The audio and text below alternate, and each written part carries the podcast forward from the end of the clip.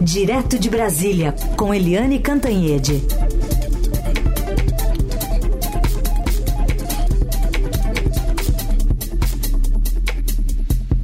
Oi, Eliane, bom dia. Bom dia, Heisen, bom dia, ouvintes. Bom, vamos começar falando dessa no, no, novo capítulo do embate entre Congresso e também Judiciário. Essa proposta de emenda à Constituição aprovada lá na CCJ em 42 segundos. Olha, ontem quando eu dei a notícia, é, acho que eu, eu, cronometrei, gastei mais que isso, acho um minuto e meio mais ou menos, só para dar a notícia. Rapidinho essa votação, ninguém nem piscou, né? Pois é. Ai, sem abaque, que que é aquilo? Né? O presidente da CCJ, Comissão de Constituição e Justiça, Davi Alcolumbre, né, que foi presidente do Senado, que é a eminência parda do Senado e que quer retomar a presidência, ele simplesmente disse assim: olha, tá aqui em votação, quem quer ser a favor, acabou, acabou. Todo mundo era a favor, ele nem perguntou um por um, nada. Né? Portanto, foi uma decisão por unanimidade e ficou óbvia a implicância contra o Supremo Tribunal Federal. Né? É, a decisão tomada ontem, essa PEC, é, prevê o seguinte: acaba ou flexibiliza uh, as decisões monocráticas no Supremo, ou seja, tomadas por apenas um ministro. E, segundo lugar, limita os pedidos de vista aqueles pedidos de vista que realmente, né, quando o ministro do Supremo está é, tá vendo que vai perder no voto, ele pede vistas. E aí fica demorando, demorando, demorando, né, para botar de novo a questão em pauta. Mas o Senado esqueceu do seguinte: primeiro, o próprio Supremo já tinha decidido isso. O próprio Supremo já tinha limitado tanto o voto é, monocrático quanto os pedidos de vista por iniciativa própria. Segundo, Uh, a Constituição, que hoje faz 35 anos, prevê independência dos poderes e, portanto, não cabe ao legislativo uh, definir como funciona o regimento, né? quais são as regras uh, de um outro poder, no caso, Supremo. Aí houve o Barroso, presidente do novo presidente do Supremo Tribunal Federal, o, Barro, o Luiz Roberto Barroso, que tomou posse essa semana, reagiu contra essa decisão. Ele tentou ser diplomático, dizendo que tudo pode ser discutido, nada é tabu, mas que não é apropriado você ficar discutindo o Supremo Tribunal Federal nesse momento em que o Supremo é decisivo no combate aos ataques à democracia. Né, um sustentáculo fundamental da democracia. Mas, do outro lado, o presidente da Câmara, Arthur Lira, também cutucou o Supremo Tribunal Federal. Além dessas duas questões, é, da, do voto monocrático e do pedido de vista, o Congresso também tem um projeto para permitir que o Congresso, o próprio Congresso, possa derrubar decisões do Supremo que não sejam tomadas por unanimidade. Ou seja, é guerra. Muito bem. E três personagens dessa guerra vão se encontrar hoje em duas solenidades que vão comemorar os 35 anos da Constituição. É, você citou Arthur Lira, vamos então ouvi-lo para daí você comentar esse encontro de hoje. O Lira que também participou de um evento comemorativo ontem aos 35 anos da Constituição e, e diz que é, tem que se respeitar limites constitucionais nos três poderes e que ele tem certeza que o parlamento os obedece, os cultiva e os respeita. Vamos ouvir o que ele disse. Ilumina ainda hoje os caminhos por onde cada um dos integrantes desse parlamento pode trilhar. Estabelece as balizas que delimitam o campo de ação de cada um dos poderes do Estado. E é importante sempre que nós saibamos nos conter, cada poder desta nação, nos seus limites constitucionais. E eu tenho absolutamente certeza de que o parlamento brasileiro os obedece os cultiva e os respeita. Tá aí, recado dado ontem e hoje os três se encontram, Eliane. Pois é, uh, ontem, né, naquela confusão toda, naquela. Porque foi realmente, se vocês olharem as manchetes, todos os jornais hoje deram as manchetes para a questão daí do embrólio entre o Congresso e o Supremo.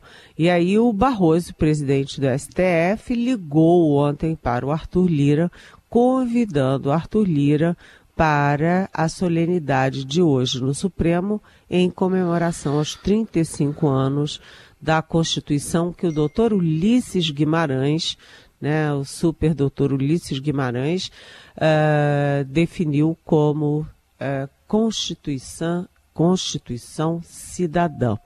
E então está prevista a solenidade no Supremo com a participação do Arthur Lira, presidente da Câmara, e do Rodrigo Pacheco, presidente do Senado, e também a ida do próprio Barroso à solenidade do Congresso Nacional pelo aniversário da Constituição. Vamos ver agora se um deles falha e não vai ao encontro, porque aí a gente vai ter mais assuntos sobre isso amanhã. Agora só faltou dizer o seguinte, que o o Davi Alcolumbre, que como eu disse quer voltar para a presidência do Senado e a eminência parda do Senado, ele está usando essa guerra dos, contra o Supremo para mobilizar, para atrair a oposição ao governo Lula, para atrair a direita, a extrema-direita do Senado, particularmente, para a candidatura dele. Ou seja, também tem por trás disso tudo interesses pessoais, interesses políticos pessoais. De análise política, direto de Brasília com Helene Cantanhede. Agora, para falar dos primeiros resultados, né, Eliane, de uma perícia da Polícia Federal naquele caso que foi em julho deste ano de agressão, hostilidade contra o ministro do Supremo, Alexandre de Moraes. O que, que já tem de revelação concreta sobre isso, Eliane? Pois é, é... demorou, né? Porque julho e a, Itália, o governo da Itália, as autoridades demoraram muito a enviar as imagens do aeroporto de Roma, mas, enfim, enviaram. E hum, esse primeiro laudo, né, esse primeiro resultado, primeira conclusão da PF, usa muita, muitos senões assim, aparentemente, possivelmente, e eles só deixaram, uh, só liberaram três imagens da, da confusão toda lá no aeroporto de Roma. E aí o advogado da família Mantovani, do Roberto Mantovani, empresário no interior de São Paulo, é, o advogado está reclamando, mas vem cá, era um vídeo, uma sucessão de imagens e a PF só liberou três imagens é, está, é, estanques, né, paradas e dá a sensação, portanto, de que a PF editou os vídeos. É complicado isso. Outra coisa que é complicado é que os vídeos é, não têm áudio, não tem som. Então não dá para ouvir as coisas que foram ditas. É, no seu longo depoimento, o ministro Alexandre de Moraes declarou à Polícia Federal que é, ele foi abordado com grosserias e pela família, pelo tanto pelo Mantovani quanto a mulher dele, pelo filho dele, e que eles gritavam como coisas como comunista, esquerdista, vendido, e mais as imagens do aeroporto não tem o som, não tem o áudio. É claro, né, as imagens de um aeroporto daquele tamanho não vai ficar gravando tudo que é dito o tempo inteiro no aeroporto 24 horas, né? Mas o fato é o seguinte, é, pelas imagens e pelas impressões da PF, quem começou as agressões, os ataques, foi a mulher do Roberto Mantovani. Depois, é, ela, o marido e o filho continuaram nos ataques e uma das imagens mostra que o Mantovani teria dado um tapa com as costas da mão no filho do ministro Alexandre de Moraes, que inclusive nesse momento, né, os óculos do filho do ministro uh, caíram. Então, as imagens que foram distribuídas ratificam a tese a, ao depoimento do ministro Alexandre de Moraes. Mas eu acho que ainda tem muito chão. Por isso que eu reforço que essa, essa é a primeira versão uh, não é uma conclusão final sobre esse inquérito. De qualquer jeito, acho importante. É, muita gente diz, ah, mas para que gastar tanto tempo com isso? Foi um entreveiro do aeroporto. Se acontecesse com outras pessoas, ninguém ia dar bola. É, mas acontece o seguinte: que o cidadão Alexandre de Moraes, se não fosse ministro do Supremo, não teria passado por esse constrangimento, por essa violência, né? Ele só sofreu esse tipo de ataque porque ele é ministro do Supremo. Portanto, é a instituição que está sendo atacada. E isso não pode é, se, se deixa barato esse tipo de coisa, vira moda, e aí as autoridades de qualquer poder ficam muito vulneráveis a qualquer maluco, a qualquer opositor, a qualquer, sei lá, né, ativista, por aí. Tem que ter é, limites nesse tipo de abordagem. Muito bem.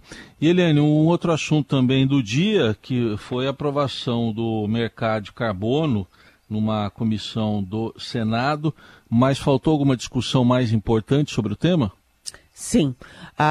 Essa comissão, que é a Comissão do Meio Ambiente do Senado, aprovou o mercado uh, de carbono, que, em resumo, até porque eu não sou especialista nesse tema, mas em resumo é o seguinte: um setor ou uma empresa que gastem menos carbono, né, que usem menos carbono, joguem menos carbono na atmosfera, é, adquirem créditos. E esses créditos podem ser comprados, ou seja, elas essas empresas, esses setores podem vender esses créditos para setores e empresas que gastem mais do que o seu limite. Então, está prevista a criação de uma comissão, de um grupo para estabelecer os limites de emissão de cada setor, né, de estabelecer os valores, de estabelecer como vai ser a, a fiscalização e a punição também de quem não cumprir as suas metas. É, agora, é o que você me pergunta, né, Heisen? Um setor que é estimativamente, vamos dizer assim, é, mais consome uh, mais despeja carbono na atmosfera é exatamente o agronegócio. Algo em torno de 75% do carbono despejado na atmosfera vem exatamente do agronegócio, que é um setor muito poderoso no Brasil, super importante para o nosso PIB, para a nossa balança comercial. Né? Mas ficou de fora. Por quê? porque a bancada do boi e a bancada da bala, que se misturam, são muito fortes no Congresso e exigiram, bateram na mesa e disseram que assim não dá. E aí eu queria até fazer uma. Não é, é mais do que uma ironia, é uma previsão. Se o Congresso mantém a exclusão do agronegócio, deixa o agronegócio poluindo à vontade, sem nenhum tipo de limite, etc., o que, que vai acontecer? Essa questão vai parar no Supremo Tribunal Federal. E aí, o que, que o Congresso vai dizer?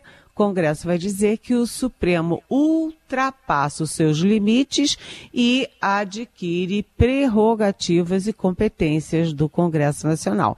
Você vê como é que são as coisas, né, Heisen? Pois é, no fim das contas voltamos de novo lá para o seu primeiro tema, tá tudo ligado. Bom, mas tem uma pergunta aqui, Eliane, de uma ouvinte para você, com base naquela notícia que até você comentou ontem também, a apuração da Vera Rosa, é, sobre a atuação do presidente Lula no empréstimo para a Argentina, supostamente para barrar a candidatura de Javier Milei. O Palácio Planalto nega essa interferência. Sim, o empréstimo foi feito, mas nega essa interferência. E temos a Maria, nosso ouvinte, que mandou uma pergunta. Vamos ouvi-la. Você não acha que é um discurso incoerente quando se toma posições em relação a uma guerra da Ucrânia e tantas outras situações por parte da nossa presidência e, ao mesmo tempo, se isso for comprovado, ter atuado firmemente para empréstimos junto à Argentina e que possa impactar, inclusive, no processo eleitoral do nosso país vizinho? O que você acha que isso vai representar a curto prazo? E aí, Pois é, Maria, bom dia, bem-vinda, nossa amiga Maria, nossa companheira de todas as manhãs, não é, Maria? Pois é, essa questão é muito complicada, né? Nossa colunista é, Vera Rosa, que é uma ótima jornalista, além de minha querida amiga, ela publica que o presidente Lula telefonou para a ministra do Planejamento, Simone Tebet, é, determinando, porque presidente não pede, presidente determina, é, que o Brasil, é, enfim, autorizasse a liberação de um bilhão de dólares para a Argentina. E seria para quê? Para tentar fortalecer o Massa, que é o candidato governista às eleições presidenciais na Argentina, contra o Milei, que é um candidato de extrema direita, é uma figura muito peculiar e inclusive preocupante na Argentina. Só que não cabe à presidência de um país tentar intervir no processo eleitoral de um outro país amigo, principalmente a Argentina, que é o nosso principal parceiro estratégico neste planeta, né? É, então ficou muito estranho e muito estranho, inclusive, é, porque envolve dinheiro, envolve é, favores. Aí é, o Palácio do Planalto desmente, diz que o Lula não teve nada a ver com isso, e a ministra Simone Tebet deu uma entrevista também negando, dizendo que, é, primeiro, ela não recebeu ligação nenhuma do Lula, segundo, fez porque era importante, porque a Argentina precisava de uh, liberar recursos do FMI e só liberaria se esse um bilhão aí do CAF, que é uh, que é um CAF é uma é um instrumento financeiro aqui da nossa região. Uh, se não tivesse isso, a Argentina ficaria sem condições de se reconstruir com a ajuda do FMI. É, o fato é o seguinte, é que a Simone Tebet, uh, enfim, confirma o principal, é que o Brasil apoiou a liberação desse 1 bilhão de dólares para a Argentina. Segundo a Simone Tebet, inclusive a Argentina já teria pago. É, mas a Argentina não tem dinheiro nem para suas, é, suas atividades comezinhas. Pagar um bilhão de dólares assim, num estalar de dedos.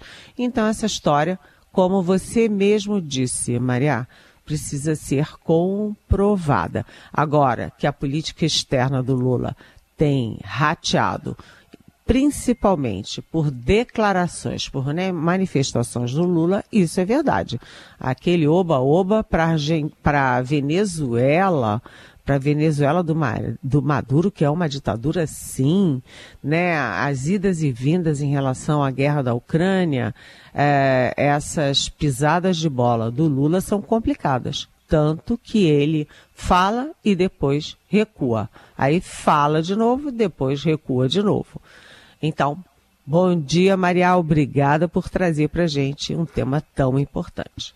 A gente agradece também. Você pode fazer como a Maria, mandar mensagem de texto ou de áudio para perguntar para a Eliane pelo WhatsApp, que é o 994811777. Eliane volta amanhã ao Jornal Eldorado. Eliane, obrigado e até amanhã. Até amanhã e viva nossas meninas. Ah, é verdade, é verdade.